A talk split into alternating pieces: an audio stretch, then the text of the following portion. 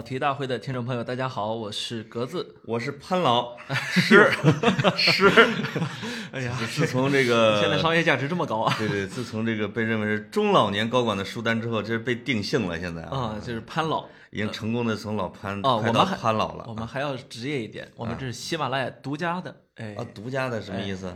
这个除了的，哎那大家能不能听到我们楼上正在装修啊？有德州链锯杀人狂 在我们隔壁施工，没有，实际上呢，除了在喜马拉雅上可以听之外啊，那个我们从喜马拉雅还导出到了苹果的 Podcast，哦所以也可以在苹果的播客里面听啊。我们这个知道波特卡斯特好厉害啊！是我们、我们的听众主要比较有钱，好多人都用了那个一万五的 iPhone XS Max，所以现在呃不是在中国已经被禁卖了吗？那是 X。哦哦哦，这个这段中美贸易战太复杂，我们先不说啊。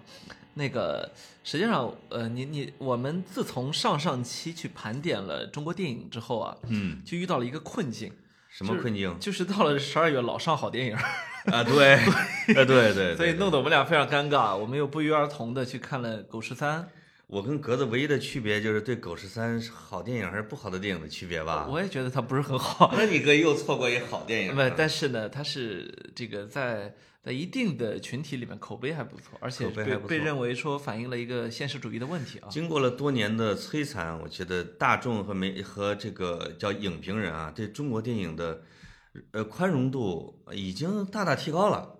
就感觉这个故事讲的稍微完整一点呢，就是一个好电影。哎，然后再加上情绪能戳你一下，就已经很不错。如果他还能反映现实，那就了不起了我承认《狗十三》我看哭了，啊！但你是看哭了我代表我喜欢这个电影我猜一下，你看哭的点啊，啊是不是那个小女孩在车里面问她爸爸：“爸爸，你和妈妈是怎么开始的呀哦，那个不是？”，哎呦，那个我以为戳中了你的往事啊。他爸爸先打了他闺女，哦，呃，打完闺女之后，还闺女坐我腿上来，就那种打完孩子又要孩子家感恩，是因为我爱你之类的，给我气哭了，你知道吗？你的你的代入感来了是吧？我最受不了的是电影里边的哭的镜头，哦这个电影里边的哭的镜头都快赶上妈妈再爱我一次了，你知道吗？啊，是吗？我没看过啊。真是也难为了这男主角是是谁啊？叫果敬林，我特意看，男主角演的不错。哦哦，这男主角是呃那个叶京导的那个叫什么《与青春有关的日子》哎里边的高进。对对对，高阳啊，高阳还是高进啊？我我呃，演的还挺好的。呃，我对这个电影还有一个比较深的印象是，他有《锵锵三人行》的两次出现。啊，那个确实给他加了一点分啊。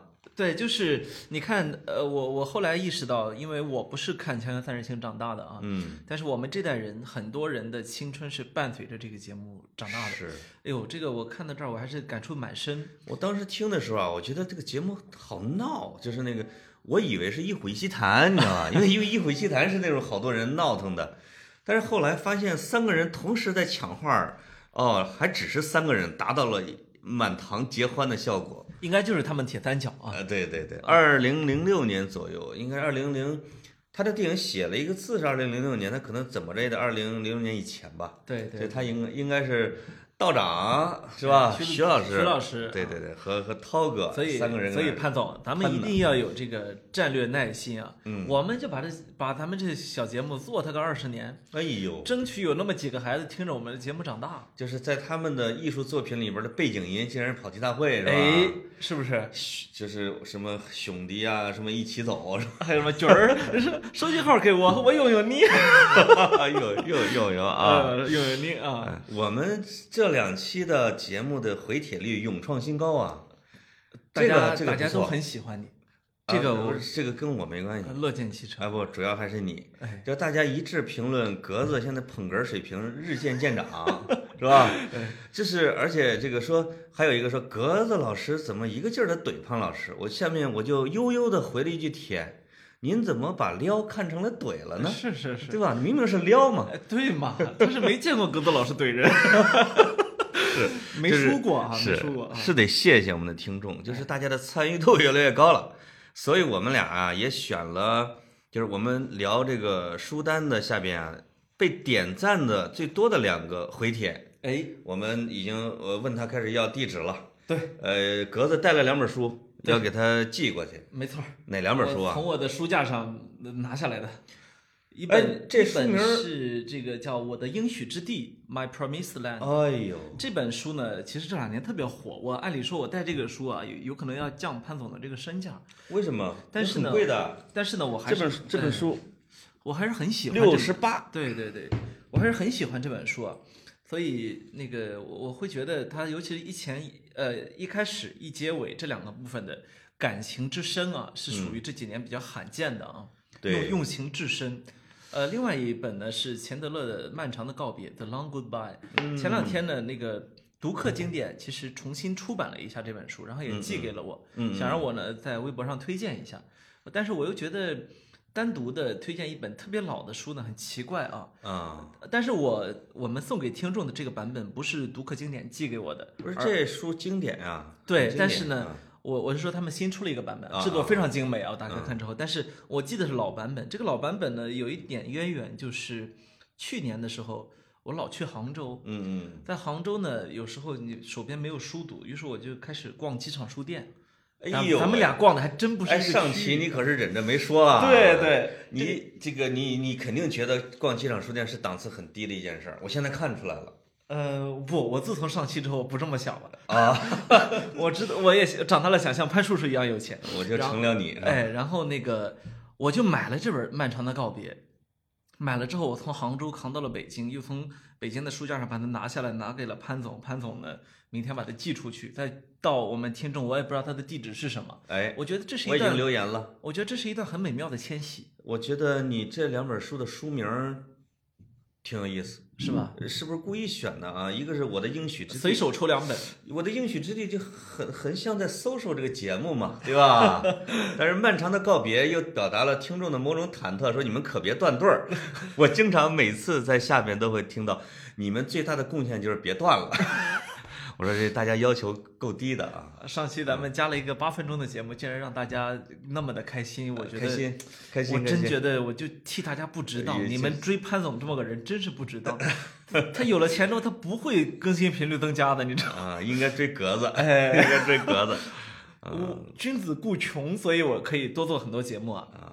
那上期聊的是，其实是我的读的各种管理学书单对，和假文化书单哈。哎，这个实际上听众也听出来了，就是有一点戏谑的味道在里面，还有一点点黑色，哎，也表达了我的某种焦虑，对吧？大家也听出来了这个焦虑没错。啊，也引起了年轻人的焦虑共鸣。哎，那么我们这期实际上是来点深的，来点正经的，来点格子读的书。来点深情一点的。格子这书读的是不深刻、不深邃、不动人，是绝对不要的，哎，是吧？哪怕读不懂，都得说读了这。就就六祖坛经这种书，哎，嗯，我们这期就不谈了。是。其实我今天还读了老子和庄子。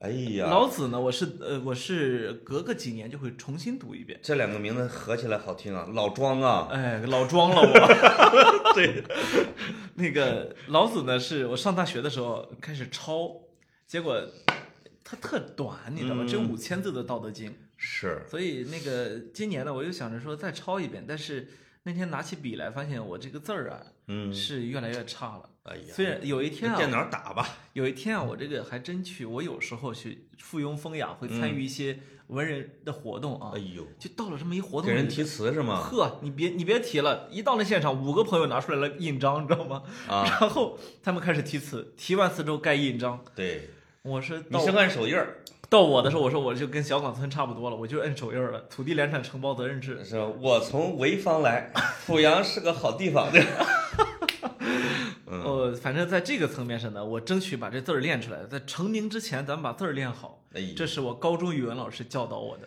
就是要做好成名的一切准备，你知道吗？没错，能不能成名先不说，还有你自己的歇后语啊，名这万一人名言啊。成名了，你应付不来的，哎，对对对对吧？对对对，嗯。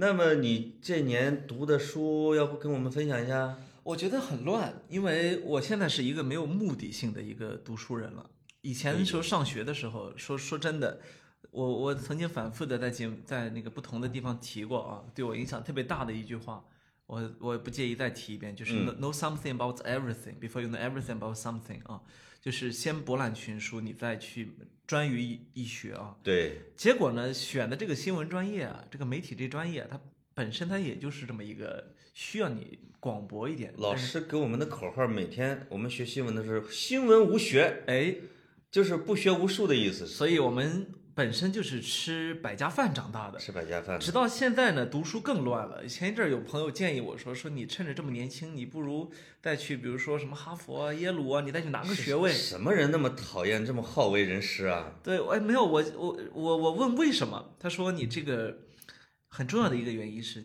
你得趁着思维特别活跃的时候再去拿下一个学位了，你去把某一个领域往深了耕。嗯你看我多年以来，我我持续不断的表达着对人类学的兴趣。哎，对，说你这个你到了五十岁之后，你还能做田野调查？嗯，那不能了吧，对吧？所以，呃我呃我但是呢，我我又度过了非常荒废的乱读书的一年。这一年读书之乱呢，也超过了我自己的预期。我刚才你读的最乱的书是什么？我呃，你是说这这一年里边儿是吧？对呀，最乱的一本书应该叫《卑微的套套》，哎，这是什么书啊？安全套史。这是一个社会学史书吗？哎，对，是一本正经八百的社会学。哦，哎，这是一个挺有意思的一个、啊，非常有意思的话题。你你如果对这个领域 感兴趣啊，哦，有几个可以呃可以延伸的一个啊，一个是嗯我一个是你就搜类似的名字吧，反正就会有那么几本啊，对，很有意思啊。然后呃，但但是呢，我对这个领域的兴趣不大，嗯我纯粹是因为你比如说像李银河老师，他们影响很影响力很大啊，对对它会影响到我们去读这个方面的一些东西。对，我觉得这一类的书其实是有意思的，就是说，实际上它要表达的，比如说是一个社会变迁史，对吧？对或者一个风月的变化史。没错儿，但是呢，他会选择一个切入的角度比较小的，它可能是你比如说这是一个工具，对，它用工具变革的历史来来讲这几百年的风化史，就特别像我读过的一本书，我就很喜欢，叫《启蒙运动的生意》。哎，啊，对吧？你听说这本书，就是它其实是在讲，在这个整个的西方的启蒙运动里边的那些印刷机构是怎么来出版这些启蒙运动的资料、书籍、著作是怎么出炉的。对对对，它用的是一个经济学或者说或者产产经学的一个方式的梳理，其实是把背后的运作的机理给你弄出来了，这个挺有意思。我其实特别喜欢西方作者的一点，就是他们经常能够有具有真正的以小见大的这个能力。嗯，就是就是你我们一一叙述文艺复兴吧，我们就是开始宏大叙事了。也是它呢，也许就从一种画的颜料的变化，嗯，就就是一整本书就就过去了。对，然后我们讲传媒史，我们讲啊这这媒介变迁啊，然后你你看《经济学人》就有一个编辑叫从从纸莎草到互联网，嗯。他他就不断去看介质是这么变下来的，吧？对对对对，我我觉得这个这些视角其实特别的好，因为我呃你看刚刚那个二月河老师去世了啊，哎，二月河老师他其实也是一个我们非常尊敬的一个作家，是。但是呢，就有人指责说他是在为帝王作传，对吧？哎呀，那这个那那就那 那就会有人就提出来说，那你平民老百姓也是一种视角啊，是吧？是我觉得这种批评特别没有道理。你如果嗯特别喜欢看平民老百姓视角，你应该自己写，对吧？你不应该去指责一个写宏大叙事的人说你怎么不去微观叙事，是，对吧？就是实际上，我觉得我也看到了这个评论啊，说二月河这样，我觉得这就是确实是偏意识形态化的批判，没错就，是他不会去具体的了解这个人啊，他具体是做了什么，哎，他通过什么样的资料来怎么了解清朝。对对，金庸就说说二月河研究清朝比我研究的好，就是二月河其实用了几十年的时间在图书馆里面每天吭哧吭哧在扒各种史料。我相信他不是为了歌颂一个皇帝再去写一个东西，那你就小看他了，真的啊几十年如一日，过得那么苦行僧的日子，对他有一点是以文学的传记的手法，把他翻到的这些资料和他了解的知识全部都给放进去。对，那包括我看这个《康熙大帝》里边的有一个大臣，我真是忘了人家名字了啊，就是这个用下这儿的方式啊，就是来来来来来算卦，来算卦，来预卜未来什么之类。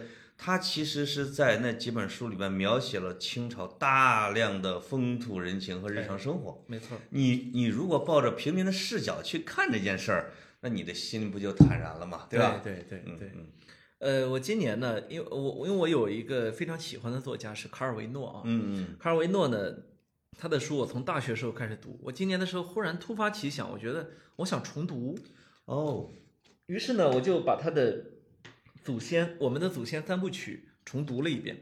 你怎么跟我这口味儿那么像呢？哎，我以为你肯定会要不我老追随你呢。会读这个看不见的城市啊，什么什么交叉小径的花园啊，哎因为因为树上的男爵、看不见的骑士和分成两半的子爵啊，哎，我不仅自己看，我买了至少有十本以上送给各种小朋友，对，我就让他们当这个小这个故事看、小啊。朋友是特别能看进去的，因为你像看不见的城市，它是有点深的，对，它的世界太复杂了。是但树上的男爵，小朋友读可以当童话读，当童话，大人读就是能读出其中的况味来。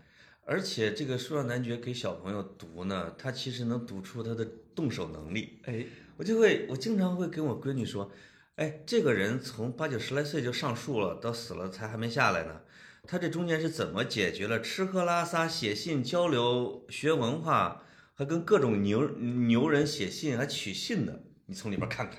他就哎，他说这个有意思啊，这个有意思吧对对对对，这这这小朋友就会说我要做到这件事情，对吧？啊对对对，你看我，你看我读的时候就你就会长时间的停在那句话是，我我远离人群，为了更更加去了解人们。哎哦哟，你看你你就想象一下，这这么多年来，我就一直想写出一本这样的书来，啊，它就是它承载着我们的一部分野心。卡尔维诺是一个，他他的特别复杂的小说，我一般还真是有点都看不懂。但是我特别崇敬他的是一个是就是说我们的祖先系列，还有一个是意大利童话。哎，意大利童话是他，他就扮演了一个民间收集者的角色，他把意大利所有的能拿得出手的童话自己经过编选，就有点像孔子编《诗经》似的啊。对对，就把他又出版了好几本，那那几本书真的是被我和闺女都给翻烂了。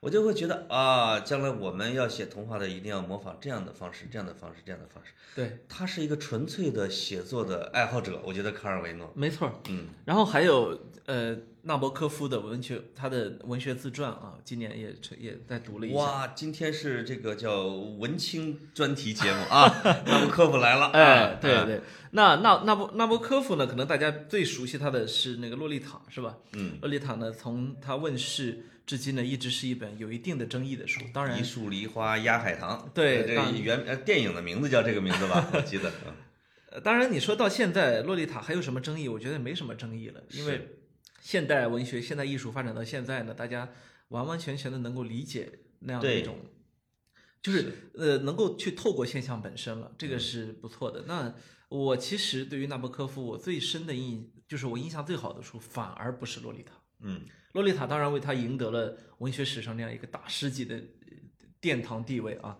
但是我觉得纳博科夫反而，你看他前几年我读他的《读书几件》，而已，《读书几件》是他自己的，那我今年又去继续的买了三本的他的他的文学自传，还有呢，给我印象特别深的是以前纳博科夫有一本书叫做《普宁》，哦，普宁这本书呢，普宁是个人名吗？对，是个人名儿。普宁这本书呢，其实是特别好的一本书啊，是属于纳博科夫的书里面不是特别出名。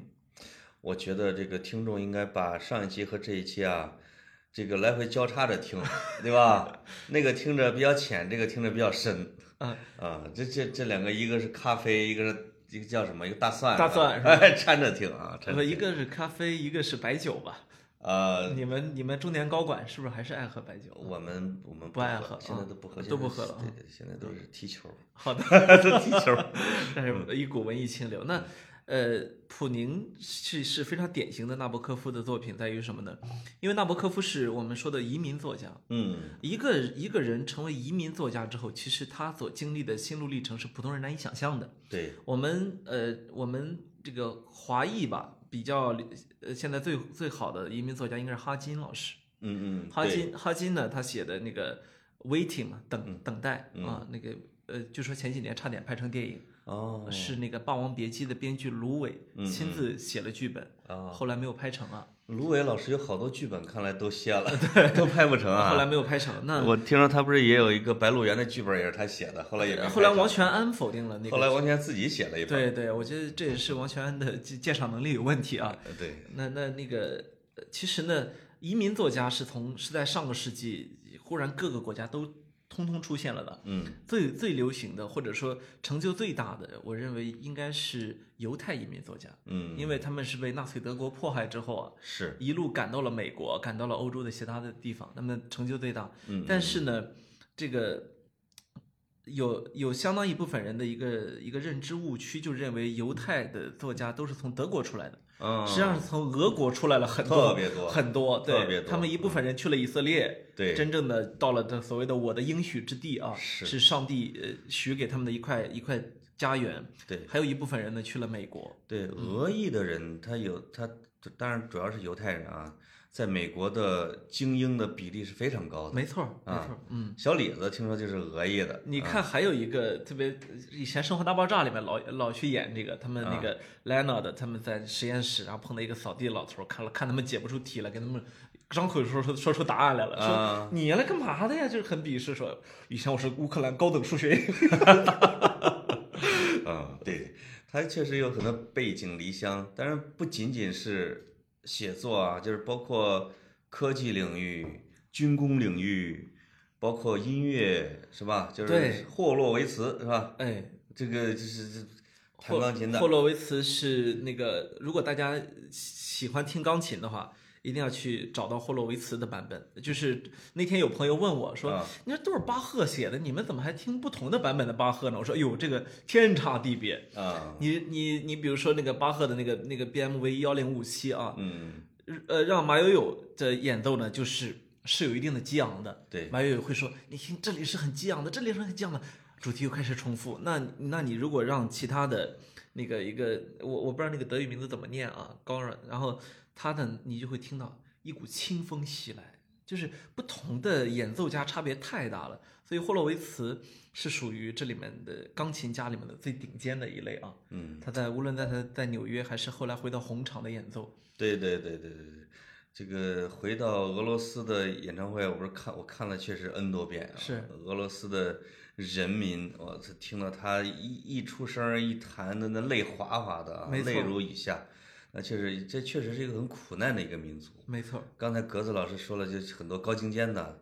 那有一本书你今年应该是读过啊，一八年就是《历史的局外人》。啊，张张宏杰 张宏杰老师，张宏杰，因为因为我跟格子都收到了这个张宏杰老师的送书啊，分别因为我分别们都是有收到了嗯都是有，因为都认识啊，都互动。他说你可能会喜欢这本书吗？都是碎片儿。我说我我这读不懂大部头啊，你给我来点碎片儿。啊，哎，他就写了，他就把这个历史的局外人拿过来。哎，我看完之后我觉得很好啊，我觉得可以聊聊这个啊，因为张宏杰是我很喜欢的一个历史学者，也是一个也呃，因为经常会说叫历史的越界者啊，就是包括十年砍柴、吴思、张宏杰这个一系列的啊，就是说他原来不是专业的什么研究清史这个史那个史的，他实际上像吴思、十年凯这都是媒体人，张宏杰是一个这个银行的职员，对，他们就通过对历史的兴趣，受万历十五年的熏陶，或者是受什么的熏陶，从自己的角度或者从关怀现实的角度来扒历史的史料，哎。哎，也做出了一个成绩，并且成了一个叫通俗历史学派。我我给起名叫就叫通俗历史学派嘛。对对，啊，我觉得写的而且很好。销量巨大，但是呢，人这几位作家都没有成为偶像，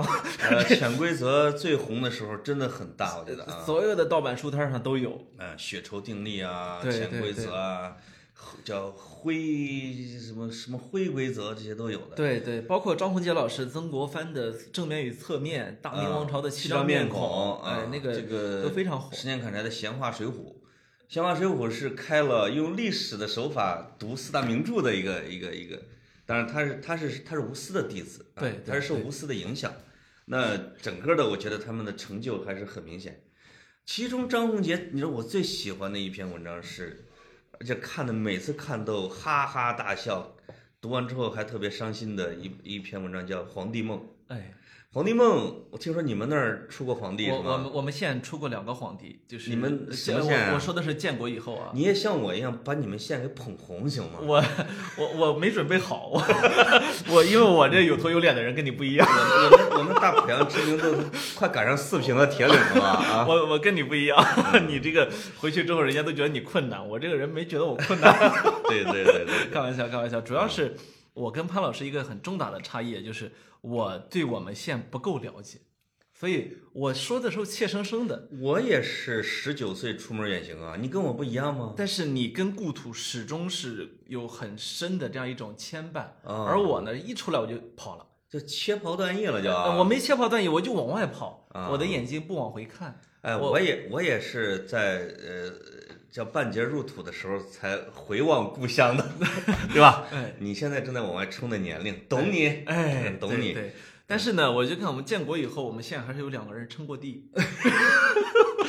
我去，呃，当年天涯张张宗昌吗？呃当年我忘了名字，当年不不，当年张宗昌是军阀，不，那肯定建国以后，肯定建国以后，建国以后，那你给我讲讲这俩人这个我细节我都忘了，但是当年天涯上有个神帖，啊我估计是受张宏杰老师这个文章的影响啊，就盘点建国以后称帝的这个，一般的结尾都是被当地派出所查获，对被判了无期被。被当地质保主任带队端了，对都是这种结尾啊。啊，张宏杰在那里边，我有两个记得是比较清楚的啊，就是我记得一个是叫四川的，有一个叫张清安，本来是自学中医的，就是一个赤脚医生，给人看病的。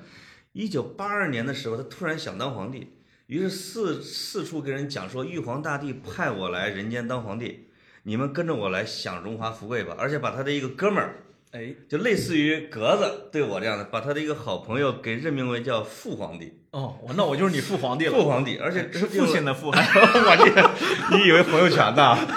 父皇。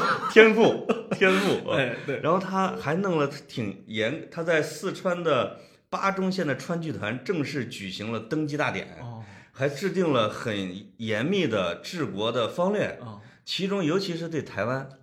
对台湾他，他给宣布这个建立一个啊，他建立的国家叫中原皇亲国，哦，他把台湾又任命了蒋介石叫做威国王，哦，而且他因为他那时候蒋介石去世了吧？他称帝是一九八二年，哎，蒋介石一九七五年去世就的。去世了啊。他们当地因为不太注意收听广播和读报，以为蒋介石还在台湾，就给就颁了一个圣旨，啊，任命蒋介石当威国王。有啊，后来被派出所和公安局端了，判了个无期徒刑。是是是啊，也该判无期。该该出来出来干嘛呢？这个啊是是是，就是呃，就是这种，而而且我觉得不是他，还有另外一个村子称帝的是把自己的媳妇儿任命为娘娘，嗯，把他们村儿的那些这个大小老娘们儿任命了好几十个妃子，那那不得村子那些妃子的老公要每天要给她磕头上朝，那个小山村的人就认为他是皇帝，哦说人家说人家是皇帝了，啊咱们就得去上朝，哎，每个人还有官职，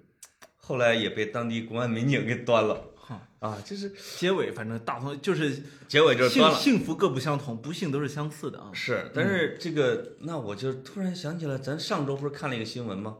说两口子嗯，有两口子被一个算命的说他们儿子是神，花了三千六百万，对，底下网友都在 呃问，骗走了三他们是千六百万。他们是怎么挣到三千六百万的？是，因说这个智商，嗯有时候我们会觉得啊，科学昌明到今天，啊，像美国、像中国都已经进入了这个什么这个 AI 领域，是吧？是智能机器人都已经火箭都上天了。美国是全世界邪教最多的地方，是中国是称帝最多的地方，对吧？对。嗯，当然了，一九四九之四九年之前叫起义，你你你这个你这个不能高不能去高估那个啊我们呃很多的，即便是美国，我们前一阵儿跟美国的朋友去讨论过这个问题，啊，就是说，我说你们美国民众的受教育水平，反正从这两年的表现来看，比我想象的要低。他说嗯他说他说就是他就说了一句话啊嗯，他说他说 human is human，嗯，呃我觉得这这哎呦妈就解释吧，解释人类就是人类哎啊，解释解释解释清楚了，这个，尤其是现在，你比如商业领域，经常会用到这些。嗯我看了一个新闻，当然我现在不确定媒体报道的真实性啊，我只是看了一个新闻，是一个杂志报道的。他说，呃，著名的华尔街英语用的是传销手法来这个拉这个去这个从大街上拉人，拉到办公室之后对他进行洗脑，大概那么很短的时间之后，那人就乖乖的签下了一个大单来学习他的贷。款对吧？而且是贷款。呃，这个贷款我好不是像没太注意。很多学生陷入了他们的贷款，那这个这个就要靠贷款来去。你就是我的意思，就千万不要高估人们的思维抵御洗脑的程度，没错，永远都是这样。是是是，嗯，也许科技越厉害的时候，人们的思维越脆弱，越容易被操纵。对对对，嗯，所以你这个让我想起来，今年我又读了一遍茨威格的那个《人类群星闪耀时》。哎，我觉得这是你们记者啊，你们记者每年都要读的书啊。是是，你啊你有你有时候像这样的书啊，你重读它会，它会帮你把城墙弄得别别倒了，嗯嗯嗯，你让你心里是有城墙的。对，那个城墙是能不能被时间、岁月，嗯甚至能被你的现实生活给摧毁一部分的。我觉得你每年读这个呢，可能让你在写自己不喜欢的一些文章的时候，你脑海中想起人类群星闪耀时，对自己的职业还保留一点感觉啊、起码是有内心还是有火种。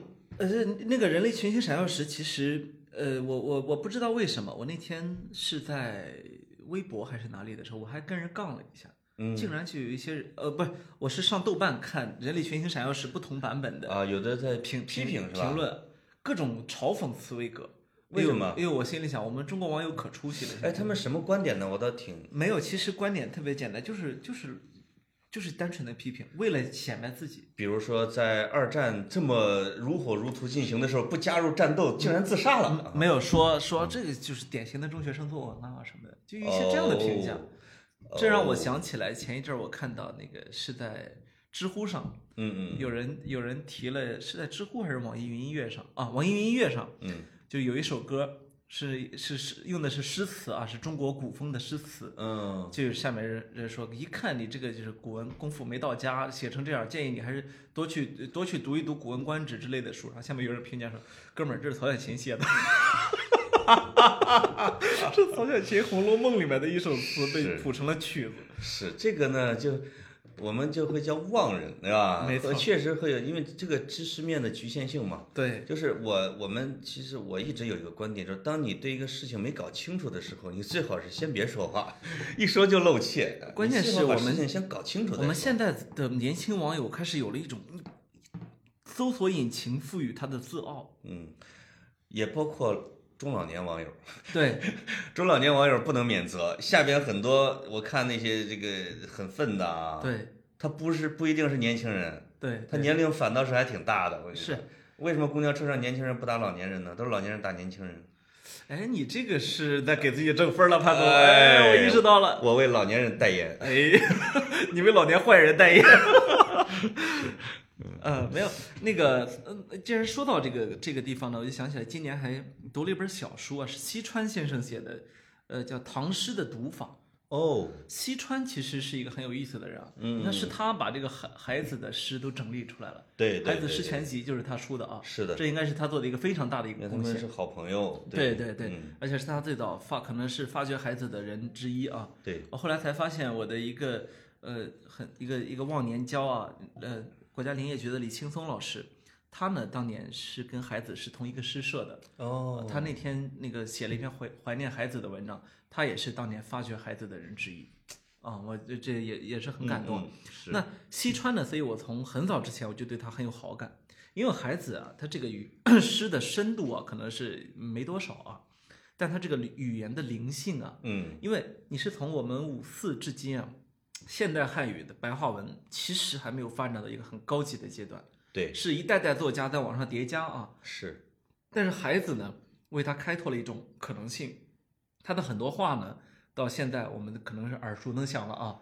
哎呀嗯，我有一只身打马过草原呐。对啊，周云鹏写，周云鹏为他谱的那个《九月》啊，是。嗯，孩子的诗的特点，有时候经常会让我想起李白。当然，首先会想起梵高，哎，因为他是会写大量的金色的对对麦田啊、向日葵啊。对，那另外一种，它其实是它的浪漫，它的语言的铺陈，而不太讲究像杜甫那样的深沉啊。对，其实跟李白是有点像的，但是这个完全无损于李白的伟大。因为由于今儿上午我拿着两本书跟我闺女在上课，因为他这个其中一本就是李泽厚先生的《美的历程》啊，《美的历程》就我这个从这个什么饕餮开始啊，就讲到了唐朝，讲《春江花月夜》和李白。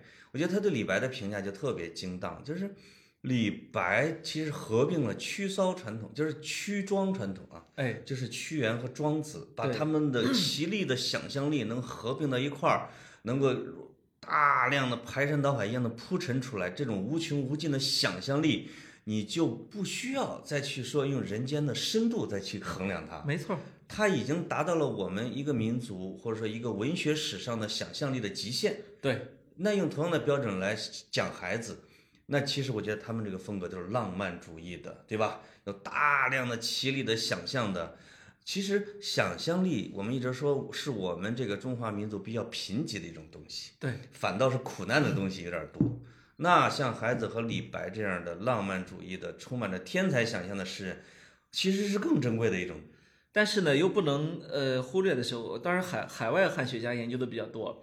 中国文学多年以来一直有个抒情传统，嗯嗯这个呢又是同样不可忽视的一个传统，这个而且是个大传统，嗯这不是支流是主流。是，中国文学是有这样一个，所以你看海子的诗，我当年你你我随口就随口就能说出很多来，比如他写自己曾经喜欢过的四个四个女孩，四姐妹嘛，嗯，所有的风都向她们吹，所有的日子都为她们破碎。哎呀，你看他或或者他写姐姐，姐姐今夜我在德令哈，啊，德令哪儿啊？青海的德令哈，姐呃姐姐今夜我不关心人类，我只想你。嗯，一座被雨水，一座雨水中这些词儿沉沉默的城，这些词儿用上的时候杀伤力很大吧？大，对我很大。对你很大啊。对，你想当年这个高中的时候，大家我们有晨读嘛？晨读时大家都在读书上那个，我举这本语文书，里面夹着孩子的诗，或者夹普希金的诗，夹苏轼的，就是从来没有读过他们他们给布置的那个，是是是是是很很好玩儿。但是我们回到西川老师啊，啊，对西川老师呢，这两年我重新进入我的视野啊，我去去读，我发现他有一种什么劲儿呢？有一种特别愤世嫉俗的劲儿。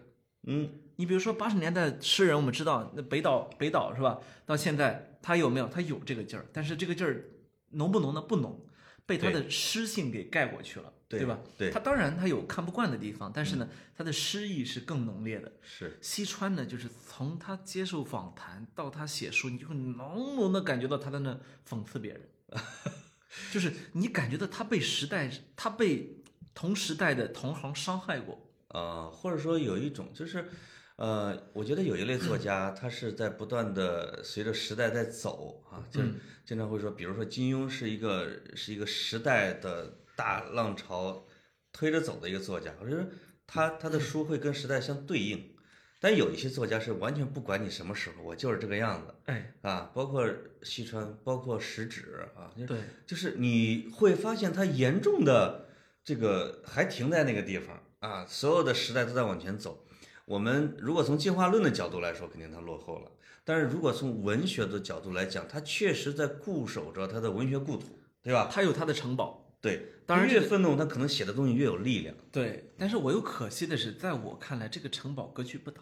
嗯，就你你懂我意思啊？就是有些坚守是有意义的，有些坚守是没有意义的。呃，他如果是一个文学青年，是一个诗人，他可能就坚守他的一方城池。对，他如果是一个普通老百姓，他可能就是一个极端的人。哎，对吧？对他就是认，我就认我这个理儿，你得给我个说法。是啊啊，我就不服，可能是这样的。嗯，而且你你你们家都是那个，对对，所以嗯我觉得尊重这样的诗人或者作家的文学表达，就是因因为古今中外有太多的诗人，包括徐文长啊什么之类的啊，他我就看不惯啊。往往这种看不惯会让他的东西就显得就跟别人不一样，对还挺好的。对嗯我呢是尊重并可惜，是这是这是一个很很真实的一个一个感受啊。嗯然后那个今年还有一还有一个阅读的一个小领域吧，算是就是你看呃文涛他们的圆桌派不不是圆桌派，那个锵锵行天下嗯分别去了土耳其和希腊。嗯呃我土耳其我去过，希腊我没有去过。但是你读西方的东西，你要说你能绕过希腊，那是不可能的啊。是所以今年呢，一边看着他们的节目呢，一边又去找来了一些土耳其和希腊相关的书，哦，翻了一翻，嗯呃，觉得也蛮有意思。因为那个节目确实是我我知道啊，据我所知，嗯。我那天也跟文涛师兄我聊天儿，嗯。他说他呃，反正我知道他最近特别辛苦，嗯，就他对节目的这个呃较真儿的这个劲儿啊，可能是很多这个很多人只看节目的时候看不出来的啊。是。呃，经常熬大夜，啊，熬大夜亲自的这个，因为他觉得这可能类似于他的第二次创业啊，呃，那那正经的啊，其实我后来看了看，这还可能不是这个原因，他一直嗯都这样。啊，啊，他一直都这样，就是除了除了《锵锵三人行》是一个类似于直播的一个节目啊，是其他的他他的东西他的这个品质的要求很高，很高，所以他把自己累得不行，嗯累得不行呢，然后我就呃一方面很尊重，另一方面我又觉得这个话题是我很感兴趣的啊，啊，所以他们讲到哪儿，我呢就找几追本到哪儿不是找几本书看看啊。啊？你比如说那个他们去见帕慕克之前，我知道他们要去见帕慕克啊，对，所以，呃但是我是今年很早的时候就知道了，所以那时候我就重新翻出来帕慕克，因为以前的时候我们也读过，嗯，当年刚拿刚拿诺贝尔文学奖的时候，对，后来我就发现帕慕克他其实在我的名字是红叫红之之外啊，它有特别丰富的一个世界，嗯，就是你看北京其实是一个比较幸运的城市，对他有他很多的作家，对，呃有有有王朔，嗯是吧？他有很多的艺术家是去专门写北京这个城市，对吧？但是有没有一个泡沫克这样一个级别的呢？没有。嗯，上海有没有呢？没有。我们的这么牛的作家主要写村子，哎，对吧？高密东北乡就有一位，是吧？呃对对对。他就能够写出来，是在文学的排序里面，北京排序不高，就是没错。对吧？甚至比不上一个县、一个乡、一个村儿。啊。那帕慕克这就把伊斯坦布尔整个写活了，嗯，三 D 立体、黑暗、深光色，什么都有，是。而且夹杂着中古世纪以来他们继承下来的祖先的遗产，和对当下的这个一一种叫什么蓝调的一种情绪吧。嗯，对对对，就是有时候衡量一个城市是不是伟大，经常我觉得还有一些坐标，其中文学的坐标是非常重要的。没错，就是我们看伊斯坦布尔啊，甚至看 罗马呀，或者甚至看像爱丁堡啊，你有时候衡量它又孕育了多少好的作家，然后有谁这样的写过这个城市。你有时候看北京，你到现在还是想老舍啊，哎，因为其实王朔是比较不太着意的去刻画北京的，没错，啊，他比较淡化这个东西。那有时候你比如说巴黎，我们我们小时候都读高老头儿，高老头儿里边有个拉斯蒂涅，最后的一句台词说：“现在不是他欲火炎炎的眼睛看着巴黎的闪烁的夜空，说现在巴黎让我们拼一下吧。”你就会想，我操，这个城啊，这个城市，这个城市就被文学写进了殿堂对啊。那那伊斯坦布尔可能就是也是这种伟大的城市。对，你再看前两天，呃，也不是前两天，最近巴黎不是有暴乱吗？嗯就会有很多人就会直接拿书的名字来问巴黎烧了吗？啊，你看，这就是经典作品的力量，对吧？是是嗯是是，那帕慕克在呃在这个书里面有一篇，我其实在微博上推荐过，就写他这初恋的嗯一篇文章，写了三四十页啊。哎呀，那个写的初恋之美啊，让你让你无无让你觉得地自容 无从想象，就是就是是那样一个高高瘦瘦的少年啊，嗯遇到了那么一个女孩儿，他们在画室里面偷偷的做爱，他们在牵着手走遍伊斯坦布尔的大街小巷，他们不得不离不离开对方，女孩儿去了嗯瑞士，哎呦，他留在，哎呦那个那个劲儿啊，你就知道为什么作家的心中有这么多的情感，可能因为年轻时候就是有人给过他，写初恋，我最喜欢的是屠格涅夫的，就叫初恋。哎，哎呦，里边有一个场景是他喜欢的那个姑娘拿出鞭子，啪抽了他一下，我哎呀，当时当时起了一身鸡皮疙瘩，你知道吗？感觉像自己被抽了一下哎，呦，就觉得那那个少年的眼泪，那个甜蜜啊，尤其是这个少年他的爸爸，这个姑娘喜欢少年的爸爸，你说这个整的，当时这种复杂的初恋，哎，这个让人觉得这酸楚的都不能行。对对对。那你看的书真是还是挺杂的啊、呃，挺杂的，啊这还没杂完呢。哎呦，我还有啊，文学方面呢，还有就是，我不是今年去泰国，在有一天在那个泰国第二大城市叫什么来着？呃，清迈，清迈还是在芭提雅啊在还是在是清 迈是第二大城市啊？应该是吧？那不是中国清迈吗？现在 中国点儿清迈啊，我不知道是不是，啊，应该是旅游第二大城市，其他的 GDP 我不太了解。啊，在清迈的时候呢，就碰碰上了一家二手书店。嗯这个二手书店很有意思啊，它是清迈因为是一个全世界背包客都爱来的一个城市，对那全世界全世界背包客来了之后呢，都背包客嘛，那我文艺青年很多啊，对包里面背两本书，到这儿呢，你又不想继续背走了，看都看完了，哦。你想去下一站，于是呢，清迈就有了几家这样的书店，回收哈我我收你的二手书，然后我再啊卖给下一个背包客。嗯，这家书店呢就开起来了。我是在一片按摩店中穿梭的时候看到了一家书店，哎呦，我那个兴奋，哎呦，终于可以盘下来改成按摩店了，是吧？终于找到一家新的地儿了，是吧？对对，没有，那我我就进去，进去一看，我大吃一惊。这个在北京有时候你要你要想找到这种品质的外文书店都很难。啊，那北京的规模体量比清迈大太多了。对，所以我有时候在想，我们的文化包容性啊，我们的文化多元性啊，有时候是不是还是应该它里边装的是全世界的图书是吗？对，真的是来自全世界的书，而且是以英文书居多的。嗯，那我就在里面，哎呦，翻得我开心的呀，找到了 UCLA 的大学图书馆里面出来的书，哎，找到了这个，哎，反正找到很多本，然后我实在扛不走啊，扛了可能有五六本儿，格子就决定买下几本书去隔壁 对，读书去，按摩。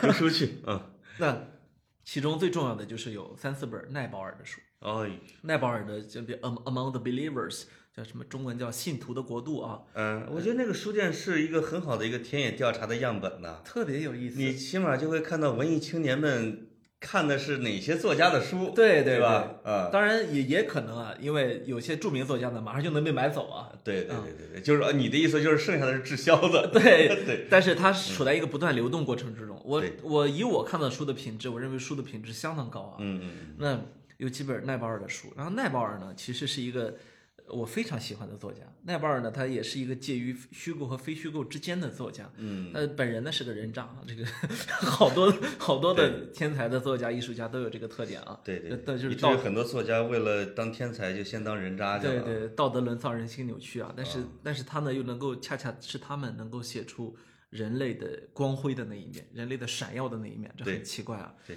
那奈保尔的书呢，我这一直特别喜欢，他写非洲的，他他写印度的，嗯嗯，所以如果如果大家那个想要去读，就是让你觉得特别开心的、特别舒适的这种非虚构的作品呢，奈保尔绝对是个不二之选。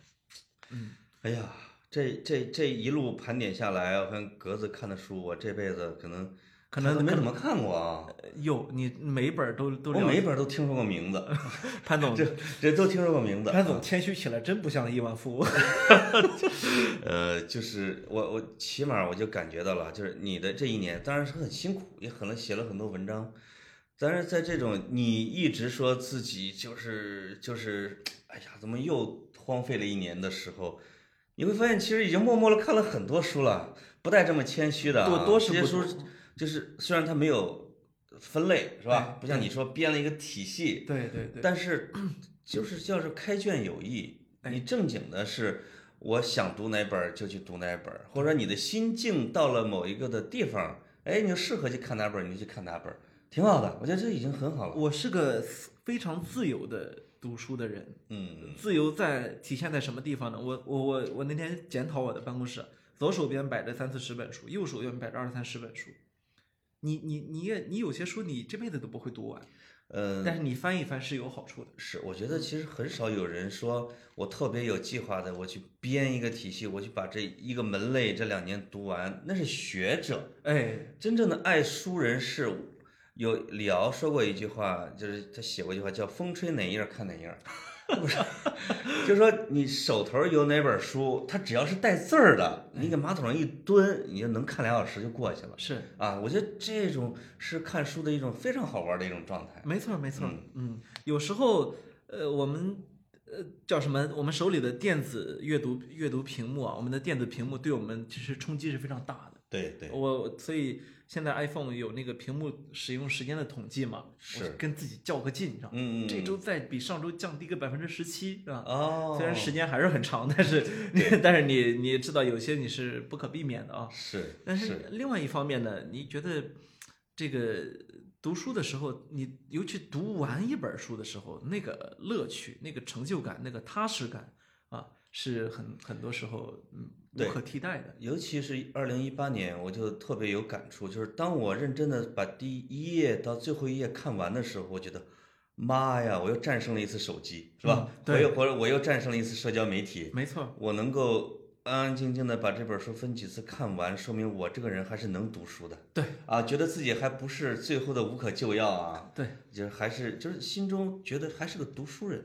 没错，嗯，就刚才我跟格子录节目之前，我就说，今天当然这个读书的主角是格子，那我是不是也得拿几本书配合配合啊？哎，于是就报了几个特别沉的书，我说哎这个也汇报一下读书成绩，是除了上次的高管之外啊，那我就是基本上我就说一本儿啊，这本儿是没看完，因为它实在是太厚了。他看看啊，定价一百九十八元，一百九十八啊，嗯，哎，它这个页码呢？哦，在这儿，在它的一，它的页码最后的一页是一千二百一十四页。是这这这一辈子很难读完一本这样的书。这本书名字叫《五百种武侠小说博览》，就是这个从小就是爱看各种这种，这叫什么？类似于文学故事报里边的浓缩呀，把什么东西都给放一块儿啊，就是中国当代文学史、中国现代文学史，我就喜欢看这个，因为背书名儿。这个里边就把中国有史以来的第一本武侠小说，一直到最后，第一本就是专门写燕太子丹的，叫《燕丹子》啊，这个是讲荆轲的一个，啊，这是第一本，一直到最后，从步飞烟到严歌什么全都有。来你看步飞烟最后一个，最后一个人就是步飞烟，哦。他是做的从古到今非常齐全的一本武侠小说的整个的浓缩介绍。啊，我觉得啊，就是翻这样的呢，你会觉得至少把不同年代啊，什么样的小说是什么样的风格，能够粗略的给看一下。是，当你没时间的时候，就看点缩写本儿也行。哎呦，我觉得潘总对武侠小说的这个了解啊是功力是非常深厚的，哦，这个这个是我很佩服。这不敢说，据说讲课能一讲讲一年武侠小说，是准备在这个博雅小学堂给小朋友讲五十二期你看武侠，潘总讲武侠能连讲五十二期，一期五分钟，是，一期五分钟，那也是一二百五。加起来二百五十分钟的啊。呃 啊是，就是觉得啊，就是也这也是应孩子家长的要求，是。觉得我们的孩子整天在学知识什么之类的啊，感觉确实不太，一个是不太了解中国文化，对。第二个呢，觉得这个不太具有一种气概，无论是男孩儿女孩儿，你都觉得不太具有一种气概。对，那说能不能给我们讲讲武侠？那我因为以前这个零星的讲过一点点，后来想干脆就统一的来一部吧，就是从侠怎么产生的，历史上的中国的武侠人物或者侠人物游侠，到武侠小说、武侠小说家，跟他们浓缩的也捋一遍啊，让他们在写作业之余，也在脑海中进入到一种的精神江湖里边。对哎，也挺有点意思。了了不起的。嗯。就像我今年我不是说前一阵儿补希腊的课嘛，嗯，像这个《奥德赛》啊，还有对汤因比写的《希腊精神》一嗯一部文明史啊，是。你就觉得这是跟我们完全不同的文明，但是你你也你也具备在里面遨游一下的这种精神快感。啊啊！我觉得这个这就是书给我带给我们的，是，这就可能就是书籍带来的乐趣。有的书，比如那些上期我们讲的什么管理书啊，嗯。那也算一种愉悦，两个小时的啊，对对觉得哇，原来做企业这么简单。下了飞机之后，一切回到原原地，什么也没搞好啊。比如说这个，我还带了温格传啊，温温格阿森纳时代，他给我带来一天的很大的快感，因为。啊、温格老师从一九九几年到一二十年是怎么下课的啊？对对对，这之间怎么改造，怎么奠定了一个俱乐部，那你觉得哇，这是传记。那另外一种就是像格子读的这种啊，无论是犹太人的精神，或者希腊人的精神，或者是像茨威格这样的作家啊描写的世界，他给人带来是更深的享受，是或者说在这个世界里边能让你踏实的生活的定力，对吧？要不然你可能就会浮起来。这本书可能像石头一样塞进你的肚子里边，你就会觉得我没有像人一样从于流俗啊，没有像人狼奔仕途，我是有我的原因的，对啊，我并不看重一些东西，我的精神世界里边有一方净土，那我觉得这是书籍带给你的一些特别好的东西，带给我们共同的。有时候呢，像这样的阅读很难，但是生活更更难，所以我们得需要像这样的一些拐杖、一些明灯、一些灯塔。对对对对，还是不要远离书籍。对啊，好。好，这期就到这里。好，再见，再见。thank you